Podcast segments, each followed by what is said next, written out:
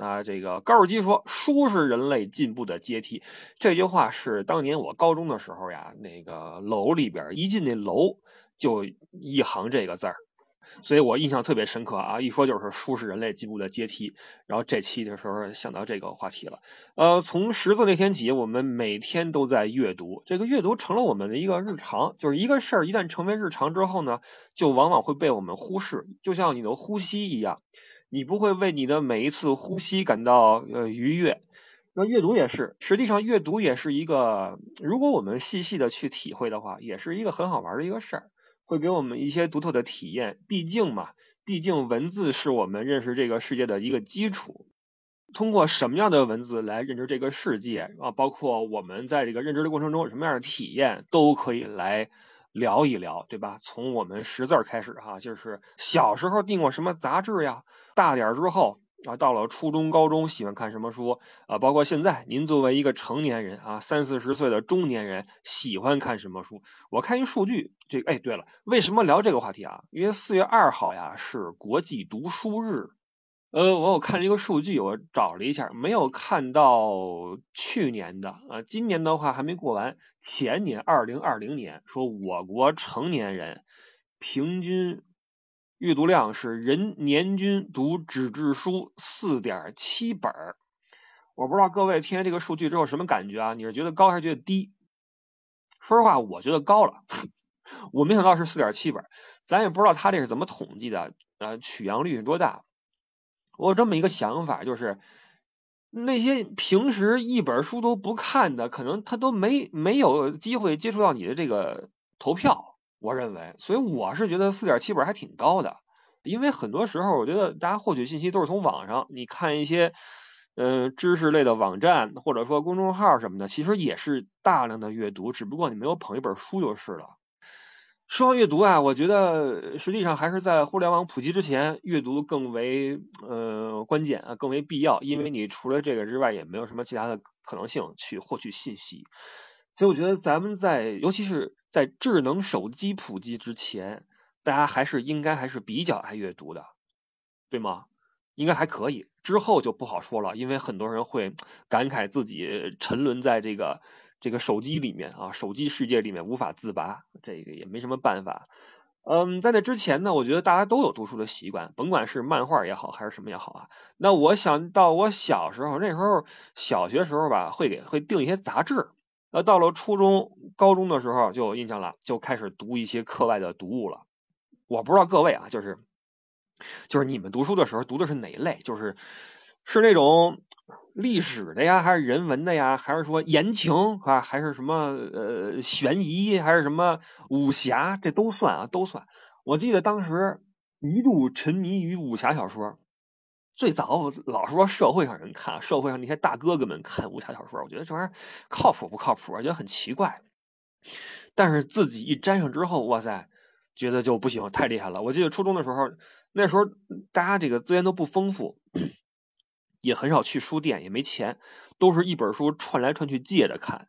就不知道哪儿蹭过来一本这个武侠小说，我这还是下半部，你知道吗？没都没有上上集，没有上半部，下半部直接从半道开始看，看的都如痴如醉，还不是金庸，我跟你说，都不是金庸，我现在都我都不知道不记得那是谁了啊，也找不着那本书了。然后到了后来呢，冷不丁沾到金庸之后，哇塞，就掉进去了。我记得那是罗永浩曾经说过，说收拾房间的时候呢。这个一看哈，书架里边全是书，哎，看到本金庸，好久不看了哈，坐下来休息一下吧，看一看，一看几小时过去了，这就是一那些好的读物给你给你带来的那种非常沉醉的那种阅读体验，就是你一看能看进去。怎么样的读物能让人看进去？我觉得这也是个学问。大家大家的取向不一样，有的人喜欢平淡无奇的，有些人喜欢脑洞大开的，有些人喜欢的炫的。比如说啊，比如说，嘿，想起这么一个事儿。呃，我们的群主艾迪啊，但是艾迪不看书啊，他不看书。然后然后呢，我当时啊，当时这是很久以前了，差不多零几年，有那么一次，我俩一起回国，有个女孩喜欢艾迪啊，然后就就不知道送他点什么东西合适，因为你知道那时候我们说那个定情信物嘛，对吧？这什么代表我的心，你也不能送个月亮，好送本书吧。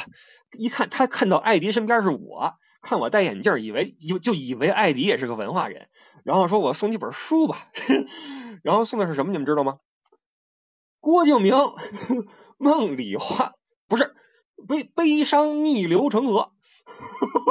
送给了艾迪，就他认为那个书很好看。当然了，在那个年代啊，零几年那个时候的这个这个大家的这个审美能力啊，也不是那么健全。我觉得这书挺炫的，一看这个里边这个词藻很绚丽哈，这个故事很很有很有意思，觉得这个挺好玩的。送给艾迪一本《悲伤逆流成河》，艾迪看都没看，别闹了，直接给我了啊！我看两眼之后，我就受不了，我搁一边了。当然，这个是这个只是一个例子，就是说有些人他喜欢郭敬明。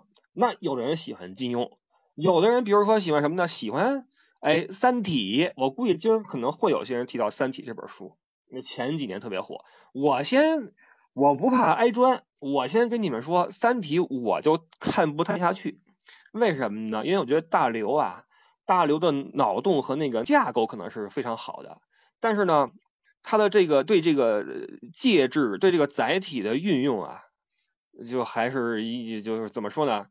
句子那个拿捏呀，我觉得是比较的直给的啊，比较直给，比较质朴，好吧？就是咱们各位啊，不论是谁，你只要有那个架构，你就摊开纸就写，啊，差不多也就是那样。就是他牛的牛的是那个脑洞，但是那个措辞，我觉得实在是我是有点不能接受，所以《三体》我看不下去啊。但是我我希望你能出来说一说，为什么你喜欢《三体》啊？咱们都可以聊嘛，对吧？每个人有每人不同的喜好。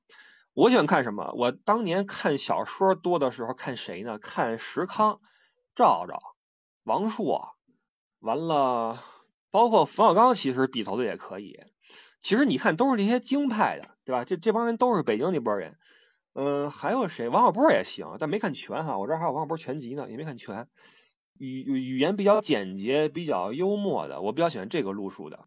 嗯，这是我我看的小说类的，像现在就不是，现在没工夫看那些了，现在都是看一些历史方面的书，为了支撑自己这个输出，就是现在谁跟我说，哎，不是啊，有本那个小说特好看啊，你看看，我没没工夫。你要前两年看了那什么呢？看了东野圭吾，哎，这个嫌疑犯叉的现身呀，白夜行啊，不错啊，还有那谁呢那个紫阳花日记也特别好，渡边淳一的吧，是吧？就这日本人啊，咱们想想说哪儿啊？日本人这个文字呀，特别的软，你觉不觉得？日本人的语言特别的软，就你一看那个那个语序、那个措辞，一看就知道这是日本人。真的，尽管翻译成中文了，但你一看就知道这是日本的故事。日本的文学语言真的是又平缓又又这个这个柔软，这是给我的一个一个感觉哈。包括那个呃《流星旅行车》，不知道你们看过没有？因为日本人就是这种。脑洞有点啊，给你玩个小穿越呀，小什么迷幻呀，然后里边混杂了很多很多的温情，你发现没有？这个民族呀，但是还是挺挺重视温情这个事儿的，包括亲情这个东西，他们的书里面经常会写到人跟人之间那种感情，我觉得还是还是挺挺细的。完了，不知道各位有什么自己的体验哈？底下有有这个几个举手的，我来邀请一下上麦好吗？哎，先说一句啊，就是。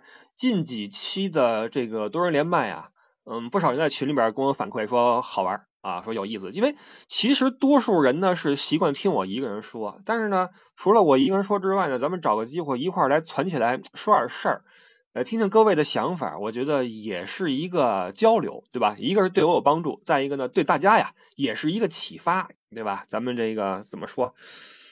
呃，众人拾柴火焰高，是吧？呃。什么聚是一团火，散是满天星啊，对吧？好，那么有请这个满天星一号阁主发言，阁主先开麦吧。总结了一下，我说我这个读书基本上是三个阶段，第一个阶段呢是看热闹，呃阶段，然后呢第二阶段呢是比较庞杂的那个读书阶段，然后第三个阶段呢是思考的。读书的阶段，因为小的时候呢，读书主要是读那些小说，主要是看故事情节，所以我说我这个阶段主要都是看热闹的那种阶段。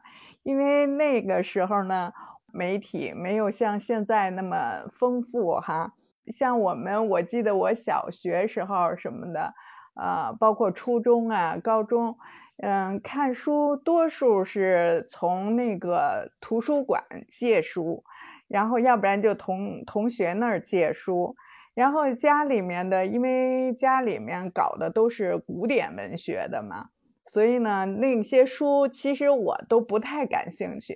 家里面的人呢，都是希望说，嗯。我们要好好学习，就看课内的书，去把功课弄好。但是我这个学习其实搞得不太好，但是我就是因为有很多的好奇心，我就想要去看故事，特新奇。我记得我以前看了那个童话。安徒生童话呀，什么格林童话，看了好多。当时我印象特深的是看那个《海的女儿》，我忘了，我可能是小学五六年级那会儿，在被窝里面看的，我痛哭流涕。我就觉得，哎呀，这个小人鱼他为什么那么傻呢？他为什么就不能告诉那个王子？这个是他救的，他为什么要牺牲？当时就完全就是，就觉得这个这个太太悲惨了，然后就特别的那个受感动，然后就哭。然后呢，家里人呢就是特反对，为什么呢？他们就觉得好像那个时候就说你不要老看这些什么外国的情情爱爱的书，然后你要多去学那个。知识，因为他们老一辈嘛，受了那个特殊年代的一些苦，就觉得好像读书走这条路吧比较艰辛，不如你去学点什么技术啊、知识啊那种，嗯，来的好。因为他不让我看嘛，然后我就记得特清楚，那个我就偷偷在被子里面看。然后他趁他们都睡觉的时候，还拿一小手电，这是真事儿。然后当时还特别爱看那个外国文学，尤其是高中那会儿，什么看《飘》啊，什么《基督山伯爵》呀。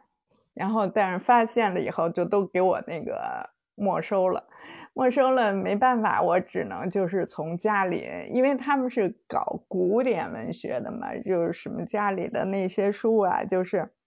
嗯，什么拍案惊奇呀，什么醒世 通言那些文言文啊，我就没得可看，就看那些，也是看那里的故事，什么才子佳人啊，什么什么七侠五义的那些。这一个好处呢，就是说我的那个语文都从来都特好，然后什么文言文都特过关，然后这是我读书的一个收获。然后这是看热闹阶段，然后后来工作以后呢，就是好像对知识比较渴求，就像你刚才说的，就是就是对那些嗯文史类呀、人文呐、什么历史啊都特别感兴趣，而且呢特别想看世界。那之前都没有这种机会呢，嗯，所以那个阶段就读了好多这类的书。然后去了解他们国家也好，了解这个人物也好，就后来就是变成这个。后来包括那个唐诗宋词，我也感兴趣了，都是一个线头引起好奇以后就追下去以后，然后哎又发现另一个线头，就倒那个 毛线团似的那种感觉。然后后来第三个阶段呢，就是我就觉得我就是读了书以后，我就喜欢就是思考一些问题，因为可能也是有一定年纪了，然后有一些经历。呀，困惑呀，有一些挫折，然后所以呢，就后来就是比较喜欢，就是说那个思想类的，比如说什么哲学的呀，人关于人性的那些书啊，还有嗯，比如说是那些。看好多访谈，就是比如说小松高，嗯，他的书我也都买，包括还有窦文涛啊那些，然后还有你那个李不傻你的这些节目，然后那个时候呢，就是因为看到你们这些讲这些历史呢，然后也是对一些历史人物里面，嗯，说的，比如说我看了《南渡北归》以后，就是对里面的那些人物他们。的著作也又感兴趣，然后又去看他们的那些呃一部分啊，不是所有的。然后看他们的思想是怎么着，然后就是我觉得也是解决了很多生活里面的困惑吧。反正其实都是先是从好奇来，然后想了解他们到底是怎么回事儿，然后就了解他们的思想，就是这样就去看他们的书。所以呢，我就觉得呢，我就是通过读书呢，我就是嗯体验了。我自己不能体验的别人的人生，可能你读过那些书，很多的细节你可能都不记得了，忘了。但是呢，就是说，好像就是能融入到你平时的这个思想里面去了。其实就是说，生活好像都是平平淡淡的，但是因为你读了这些书，让你觉得你。的生活就不那么平淡，我觉得这一点就是读书带来的好处。哎，我有这么一个想法啊，是不是这个环境特别造就人？就是小时候如果家里边全都是在书堆里长大的话，难免会成一个书虫。就是还是看个人吧。我觉得我最主要的还是有一颗八卦的心。您还是太谦虚了。嗯，我其实跟您的这个情况差不太多，咱俩有一个相似之处，就是生长环境的周边啊很多书，但我跟您不一样的是，我没看，我没怎么翻，因为我家书特别的多，但也也是那些好多都是那些老书了，恨不得还是那种竖版的呢，都看不懂。说实话，小时候真看不懂。嗯，然后呢？大点儿之后呢，呃，看的都是一些那个符合我那个年龄段的一些东西，就没有说那种超前的，比如说看一些名著啊，还都没有。包括你像到了寒暑假，其实是一个好的阅读时间，但是都浪费在看一些漫画上面了，挺可惜的。我觉得像我这种感觉，不知道各位有没有啊？就是觉得呀，应该看看书，完了挑半天。你像前一阵我挑了一本《彼得大帝》，挑出来，我说看看这位的哥干过什么吧，翻。呃，翻了得有四分之三吧，觉得哎呀，这个除了对他那个亲自去荷兰还是哪儿啊，去学造船那块比较有印象之外，其他基本都忘了。在宫里边的呀，呃，这个改革呀，这些基本都忘了。对的。但是你有没有发现，比如说你看了这些书以后，哈，哪怕你忘了，你没有看完也没关系。比如说你到了一个地方，比如说就是去那个俄罗斯。然后你就是因为你看过这个什么彼得大帝的，你站在他那雕像前面的时候，你就忽然就想起你曾经了解过的他一点一滴的一些事情，但是你就觉得你就和他很近了，你可以和他对话，就是那种感觉。啊，这种对这种感觉我有过，就是当比如说你看了你看了十来首歌德的诗。是吧？完了，你再去海德堡一看这老爷子这像，哎，你就有点那个那个意思哈，觉得哎，对对对，我也有一段时间呀，就是嗯，想从书里边找到一些呃困惑的问题的答案，但是说实话，嗯，没有太成功，可能因为阅读量不是很够。呃，你比如说对一些社会的看法啊，对历史观的这种这种呃形成啊。就觉得应该从书里边应该有答案，但是左看右看的话也没有看太多出来。我觉得可能还是阅读量不够的问题吧。后来我发现，实际上呢，我找到的不是一个答案，而是说，嗯，各种各样的人他对他的那个生活的思索。因为答案其实每个人他他的，比如说那么多的哲学家呀。他们都是从他的那个角度，你想哲学那么多不同的流派嘛，然后他们从他的那个角度去解释这个世界也好，解释他自己也好，可能对你来说这不是答案，但是你可以了解他是怎么想的。嗯，没有一个确定的答案，就书里面不会告诉你一个确定答案，但是你会去了解各种各样的。那个思想，然后你就觉得，哎呀，这个世界是这么多样性，然后你就变得很包容，你可以理解别人的想法。呃，您刚才说了一句啊，就是看书可以体验别人的人生。嗯呃，是的，就是我记得有一些演员说过哈，说我我们这个行业呢，就是体验别人的人生。其实看书也是如此。嗯，实际上我觉得这种体验别人的人生呢，我对我来说最大的帮助是能让人变得比较的，呃，接受不同的可能性。就是你会嗯理解很多看上去很荒诞的事情，很多你以前觉得不合理的事情，在你看一些书之后，你觉得 OK 这是合理的。我觉得这种感觉会让人有更多的的淡定吧。对对对我这是我的一个感受哈。对，小程说一说这个阅读体验吧。我最近觉得我自己特别浮躁，然后正在强迫自己阅读，想起了很多这个以前好玩的事情。呃，因为我小时候其实读书还挺多的，当然那个时候北京有地坛书市，那。个时候老得去，然后就我妈呀给我买一堆那个全是名著，什么什么什么钢铁是怎么炼成的啊，什么反反正就那一堆吧，反正那种那种书一般都放在一起，什么巴黎圣母院之类的，反正就那堆，然后各种看，然后看什么《三国演义》之类的，然后现在想想，我一直尽管我不是特别热爱学习啊，但是呢，我语文一直还都不错，我觉得这可能是嗯也一个影响吧。然后那个时候也觉得，哎，偶尔能拽出那么一两句，觉得还自己还挺牛的。但那个时候其实那个同学呢，更喜欢看的是一些漫画啊，或者是那种小说之类的。比如说那时候大家经常传阅，传阅度最高的叫“那小子真帅”，然后什么什么什么什么男生日记、女生日记，什么那些，反正都巨矫情那种。再一类呢，就是漫画，小时候看的《七龙珠》啊什么的。然后我这就想起一个小时候的逗事儿，骗我姥姥。我说姥姥，我那个嗯得买买个书，得那个那个课外书，得增加自己的知识。我姥姥说买吧，呃，几块钱给我了，然后去买一本《宠物小精灵》回来，被我妈 说了一晚上。因为我妈都让我看一些名著什么的嘛，然后同学都看，然后就自己买回来皮卡丘。男生嘛，那时候都是足球、篮球肯定都喜欢嘛，然后就杂志，嗯，现在好像都很少能见到杂志摊儿了吧？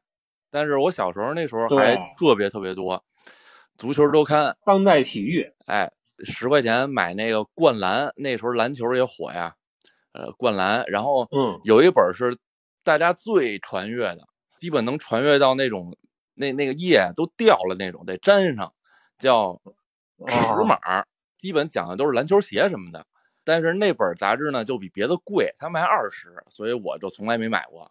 然后这个差不多是整个我学生阶段看看书或者说文字给我带来的这些东西。然后我一直还是觉得文字的力量是挺强大的，但是呢，嗯因为这个互联网的冲击也好，哎，其实哎也不能这么说，呃反正就是可能这个呃随着年龄增长吧，人这个节奏也越来越快，慢慢的就反正我发现我就读不下去书了，就是这个字儿都看不下去。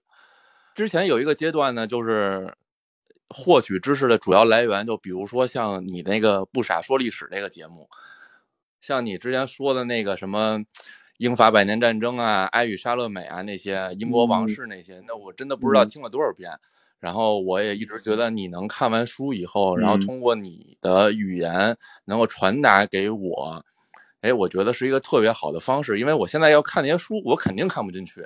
你的这个方式都特别好，这基本上是我很多年吧一个很重要的这方面的一个补充吧。然后最近呢，我为什么要说跟你聊这个呢？是因为我最近发现我简直浮躁的不行了，坐都坐不住，所以我就强迫自己读书。一方面呢是摆了几本纸质书放在办公室，中午没事儿呢就翻几页，然后我就突然发现，就是在你现在心里特别浮躁的时候，在你还翻一本纸质书，然后能摸到这本书，然后能看到那个字的时候，哎，那感觉是不一样的。我，然后这会让我觉得书本嗯来还是有有一种这种使命感的。然后再一个呢，就是因为那个你你现在也确实很少能够拿出一个大段的时间来看书，所以呢，就下了一个那个手机上能随时看的电子书。然后就为了让自己能随时不要被短视频冲击，能能能多看一些文字，然后我就选择了一本，嗯 我大家肯定都知道，但是我估计可能读过原著的人并不是特别多，就是《西游记》。你别说，很少有人通读《西游记》。对，因为当时我下完了这个电子书之后，我就因为那那个书的特别多嘛，他那个我也不知道该看什么，然后我想来想去，我就选择了《西游记》。《西游记》这故事起码大家都知道，这每回讲的事儿，对吧？你你电视剧你总看过吧，对吧？然后你基本基本还能让自己能够顺下来。再一个，我觉得，呃，古典文学再加上。非常精彩的故事，然后再加上原著和我们概念里边的电视剧的《西游记》还是会有一些区别的，然后它也会给给我带来很多关于《西游记》和以前概念里完全不一样的思考。逐渐的呢，自己也能还是在尽量的培养自己这个阅读的习惯，因为我还是觉得文字的力量比什么照片、比什么视频还是要更更强大一些吧。推荐你也推荐大家可以看一看《西游记》原著。你看到哪章了？我刚借完那个芭蕉扇。四大名著我应该是《西游记》跟《红楼梦》没看过，《三国》跟《水浒》看差不多了。最小时候呢，看的是那个连环画，啊，《三国演义》连环画什么的，看的倍儿过瘾。但其实原著真的，尤其是《三国》挺晦涩的，有好多字儿不认识。它不像那个《西游记》啊，或者什么啊，然后《红楼梦》我是看不太下去。这个对我来说最难的是什么呢？是那个人名我记不住，人太多了，你知道吗？人物忒多，而且呢，这个你看现在咱们看书里边的人物，你比如说，呃，刘小成跟这个呃刘国庆，你一看就知道国庆是小成的爸。名字是有年代感的，嗯，但是那个《红楼梦》里边那人物那名字呢，没有年代感，你看不出来谁是谁的长辈，谁是谁的这个晚辈，你就。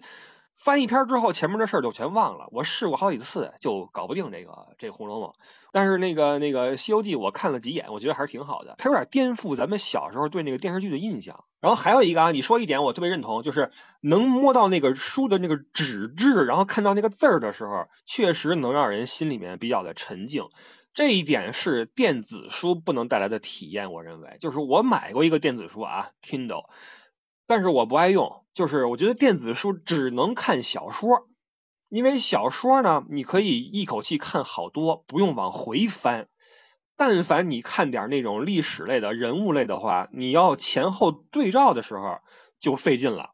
我，你像我的习惯是什么呢？现在我看书都是拿一根铅笔，我拿铅笔之后一边看一边画，就是不要看完之后再回来画，太费时间了。那个一边看一边画，为什么是铅笔呢？因为你用圆珠笔的话呀，画吧画吧就出来一个那个那个笔油那球，蹭一胳膊，是吧？我觉得文学对于我们来说，无论哪个时代还是挺重要的。小时候老背唐诗宋词嘛，我觉得有一方面的感觉就是那个“少年不识愁滋味，爱上层楼，爱上层楼，为赋新词强说愁”，就类似这种东西，它会给你带来。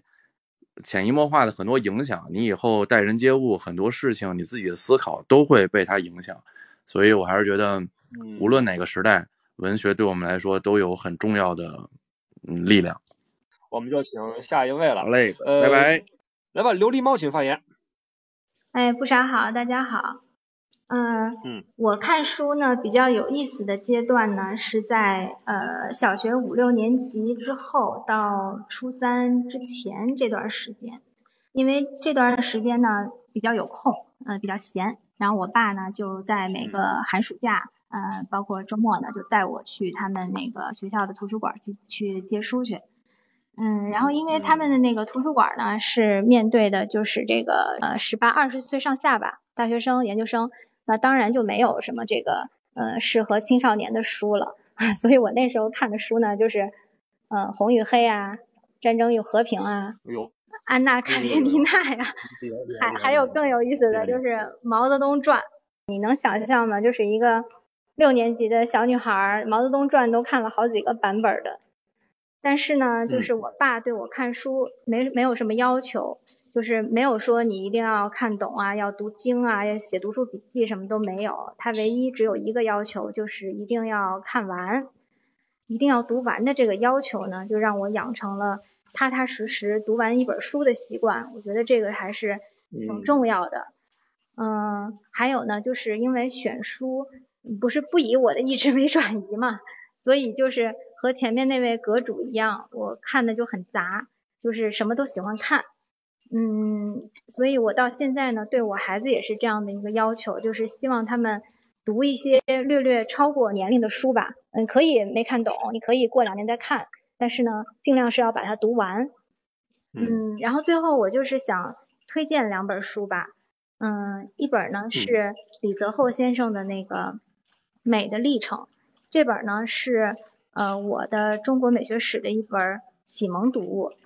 嗯，但是呢，大家千万别觉得就是这是一本专业书籍，嗯，因为李泽厚先生呢，他本身是呃一位哲学家、思想家，呃，他也有很深的这个文学和历史的功底，所以这本书读起来呢，应该是就是我觉得是很很酣畅的吧，就是他的嗯他的文字表达的这个感染力也是很强的，很很精准的，嗯，就是作为。呃，纯文学的书籍，我觉得也是很值得一看的，因为它是根据这个历史朝代写的，就是从远古时期的这个呃龙飞凤舞的一些图腾啊，到青铜青铜时期的这个饕餮纹呐，还有到魏晋时期的建筑啊，因为那时候不是佛教传入了嘛，那么建筑有了一些变化，然后再到唐朝的这些音律呀、诗赋啊，嗯，明清的戏曲呀等等。就是基本上吧，就是涵盖了整个中国的这个呃日常生活中我们可以见到的这些建筑啊、诗词啊等等方面的一些美学。嗯，所以我觉得可以把它当成美学启蒙读物。如果就是对这方面有兴趣，可以。嗯，那也可以当成是一部中国的这个呃文学史啊、嗯文化史啊，甚至是这个哲学史啊都可以。第二本呢，就是我刚才提到的那个梁实秋先生的有一本是关于美食的那个散文集，叫做嗯雅舍谈吃，嗯这个其实是他那个雅舍小品里边的一些摘录吧，呃那个梁先生他本身是北京人嘛，是你老乡，然后他不是呃四九年以后去了台湾，所以他在散文里边呢就写了很多就是。嗯，他以前在北京时，呃，应该是那时候叫北平，北平时候吃过的这些小吃啊、美食啊，嗯，然后就是我我觉得能从里边看到民国时候那种很风雅的那种生活情趣吧，就是我们现在可能很少见到的，包括就是各种馆子都有，嗯，很雅致的名字，然后每个馆子有各各个馆子自己很严格的那种规矩吧。嗯，就是很生活、很烟火气的。好，我们这儿六号车的朋友也说了哈，说哦嚯，李泽厚先生的《美的历程》，我老师也强推我看。嗯，您说到一点啊，就是您小时候看了一些对于当时的您来说略显晦涩的书，其实我觉得这个可能是挺有必要的一个事儿。就是我觉得在我们在培养阅读习惯的时候。可能太多的选择也不好，就是当我们从一开始就习惯了那种浅表的阅读的时候呢，可能对以后建立这种深层次的这种跟文字互动的这种能力啊，对这个能力的建造可能不是很有利，对吧？我们就习惯了看漫画，看那些傻乐呵的玩意儿之后，觉得那看文字干什么呢？没意思，对吧？所以也许在开始阅读的时候，给一些晦涩的玩意儿，其实挺好的。老师吧就建议说，你呃要培养孩子的阅读习惯，那要带孩子去图书馆，啊不是带他去书店啊，或者是图书馆也行，然后选一些他感兴趣的书去读。那我觉得这个其实是嗯就是特别有局限性的，因为他感兴趣的可能永远就是什么嗯马马小圈呀、米小跳啊这类型的，哪怕其实很难有所拓展。那我们其实应该就是最容易给他拓展的时期，其实我认为是就是我的那段时期，就是小高年级到初三之前，因为初三再往后学业压力也特别大了，嗯，然后呃小。高年级五年级之前呢，这个理解力啊、识字量啊也不够，所以我觉得就是不要怕孩子看不懂，是可以加一些上去。然后有一点啊，我想说一下，就是对于一个孩子来说，把书看完可能是挺必要的。但我觉得对于咱们成年人来说呀，及时的抛弃一些看不下去的书，其实也是个好事儿。你看多了之后，你会发现有些书写的是真的不太行，就是你看它真的是没有那个必要再看下去了。我们的生命是由一分一秒组成的，没有必要把生命恪守有始有终这个词儿来浪费在这些。不太行的书上。我的建议是，当我们成年之后啊，当断则断啊，有些书的话看不了就扔一边就算了，这是我的一个想法。呃，老牛请开麦。我不知道大家有没有这样的感觉啊？就是我反正自己是有的，就是觉得自己小时候很牛叉，比现在牛叉。嗯。呃呃，智力的巅峰呢，就在高考的时候。呃，小时候读书呢，可能会比较杂，《童话大王》嗯啊，《科幻世界》，然后还有一本叫《奥秘》，还有一个特别牛逼的那个杂志啊，它很有特色，它的封面是黑色的，它的书是黑色长条的，叫《世界军事》。然后我再说书啊，凡尔纳的小说看的比较多，然后阿西莫夫的看了一些，再有就是男孩子肯定对那个二战啊都很很很很感兴趣吧，当时的那个人物传记啊。然后有些书呢会有大量的那些彩色的图片，啊，就看着就会非常爽。大学的时候嘛，呃，我不知道不傻看不看网络小说啊？呃，问一下不傻，这个怎么看网络小说呢？你有什么评价呢？然后您先想想啊，我先说我自我自己说啊，网文确实看起来很爽，呃，有热血，有啊后宫是吧？然后有各种扮猪吃老虎的情节，它确实是很吸引人看下去。比较有名的，他还拍成了电视剧嘛，比如说那个什么《庆余年》啊，什么《赘婿》啊。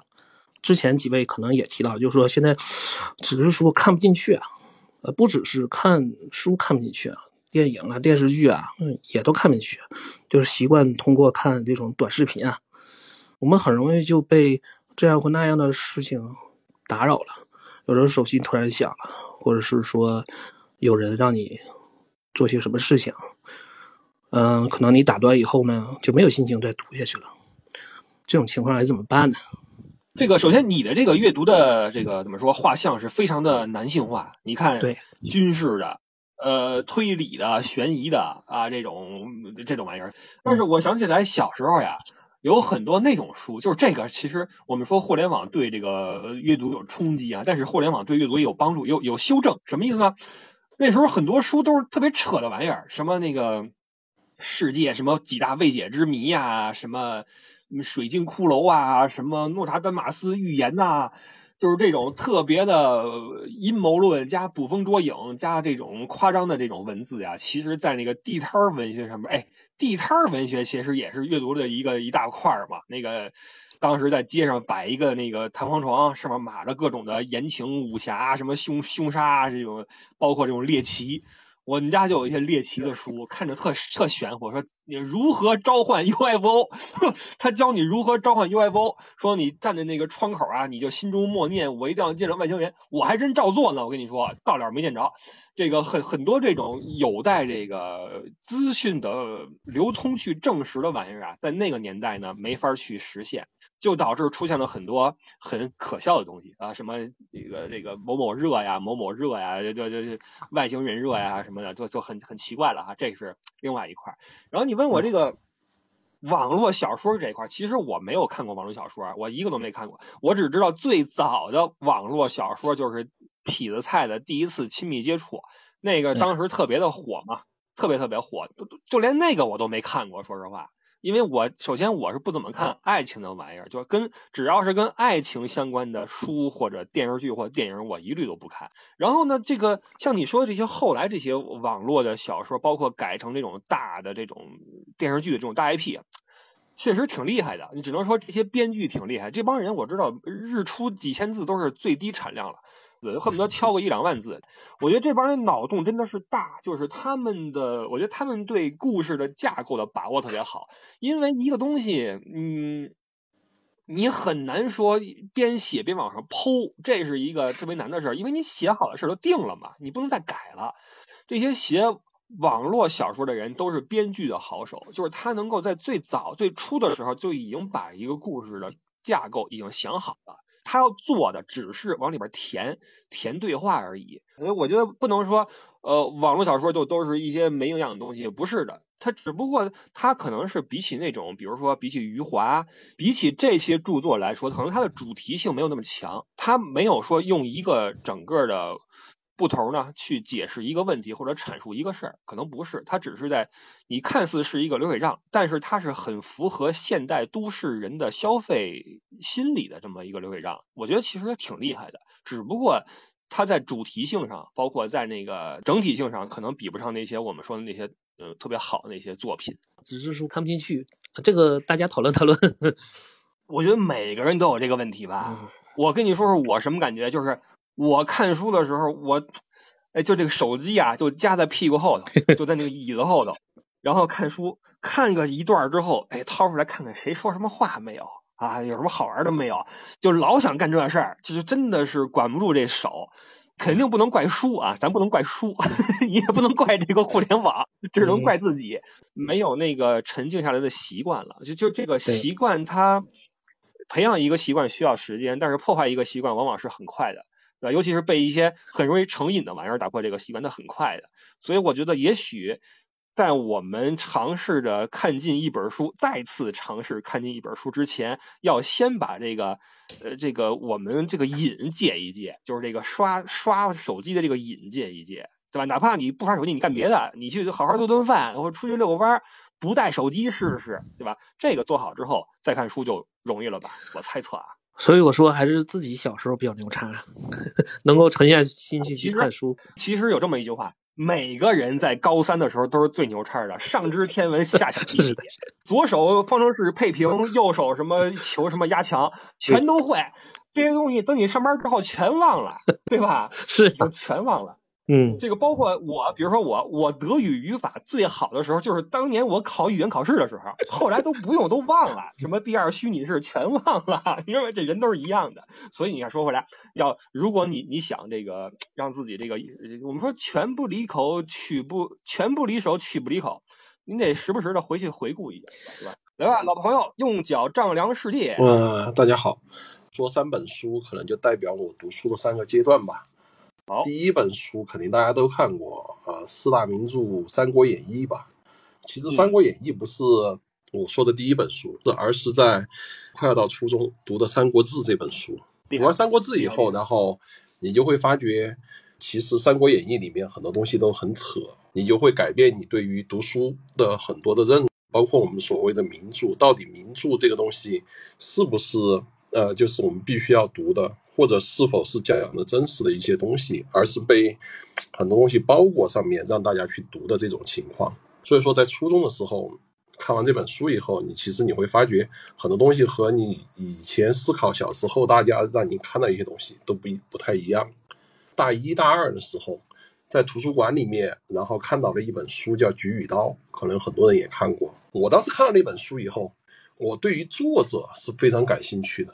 那个作者上面的简介是叫文明人类学家，然后我觉得人类文明学家这个到底是一个什么学科？在国内是根本没有这个学科的。我当时看完那个以后，我就到网就上网去查了一下这东西，然后就没有这个学科。然后我在想，别人五十年前、五六十年前就已经在研究这些学科了，可能他的基础学科研究就是带来美国这种。所谓，我当时就在思考，可能带来美国这种社会的这种这种发展，是基于很多的这种基础研究的学科上面的东西，来带来它的一种发展。包括欧美，它的学科这种的积累，然后是我们现在目前是根本拿不到的。第三本书就是《乌合之众》，当读了这本书以后，我就发觉，其实有的时候你不合群，你反而就是把整个群体的这种冲动性和很多方面的东西给压制下去了。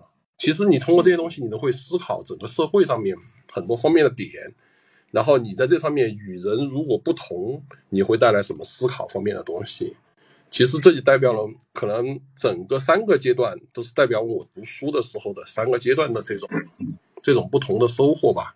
乌合之众这本书啊，其实我也看了，但我没有看完，因为我觉得啊，它有一个问题。这本书，这本书我觉得它其实有点被高估了。就是大家，尤其是近几年，呃，不断的提起这本书，其实它这本书里边的那个主旨思想啊，其实很快就说的很清楚了。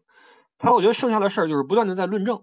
让我想起另外一本书，叫什么呢？叫《钝感力》，是日本的一个谁写的呀？意思就是说，我们人要培养自己的钝感力，就是不要什么事儿那么敏感。然后他整个一本书都是在重复这一句话，就是说我们人需要钝感力。我觉得乌合之众其实有点有点这意思，就是这个人多了就会变蠢，然后不停的在说这一个事儿。然后对于这个志跟演绎这个区别，我觉得挺有意思的。就是我是先看的《三国演义》，后来看《三国志》。其实《三国志》寥寥几句话，我反而觉得它比《三国演义》对人的描写更加的深刻。它是用极简的语言告诉了你一个人的这种状态。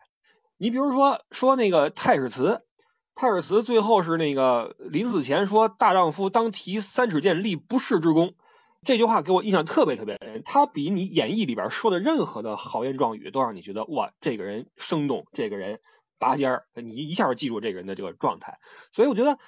这个志这个玩意儿吧，这个虽然说没有那么的花哨，没有那么的多彩，但是呢，它反而是特别的精炼，特别有价值啊！《三国志》真的其实挺好看的啊，这是我的一个想法。好的，谢谢韵脚正常世界。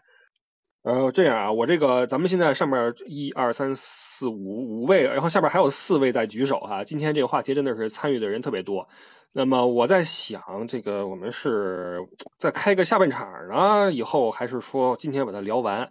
摩托伟如果说对吧嗨了，那我们就 改天再开一场。本身对读书这个事儿。